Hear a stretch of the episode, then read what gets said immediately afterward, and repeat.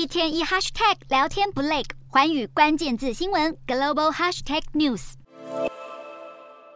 全球最火热的韩流女团 BLACKPINK 成员，人称“人间香奈儿”的 Jennie，与德国汽车大厂保时捷合作，亲自设计自己的车款。如此贴心的服务，加上优异的车款性能，让保时捷挺过乌俄战争、供应链受阻、车用晶片荒等等危机，在二零二二年逆势成长。摊开图表比一比。二零二二年，保时捷的全球交车量达三十万九千八百八十四，比二零二一年成长百分之三。而台湾的消费者也很会买，交车数达四千六百一十一部，比二零二一年成长幅度达百分之十五，更写下台湾保时捷成立以来最显著的增长记录。其中最热销的就是它，凯宴全年交车数达一千九百九十五部，比二零二一年上升百分之四十四。而排名第二的 Macan 全年交车数也涨了百分之二十七。除了销售交出漂亮成绩单外，路透社也报道这项或许让车主兴奋的消息。早就迈入数位变革的保时捷，打算让车主不用透过手机连接汽车，也能轻松使用 Google 地图、Google 助手等应用程式。